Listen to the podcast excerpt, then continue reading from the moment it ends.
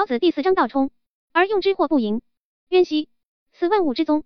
错其锐，泄其分，和其光，同其尘。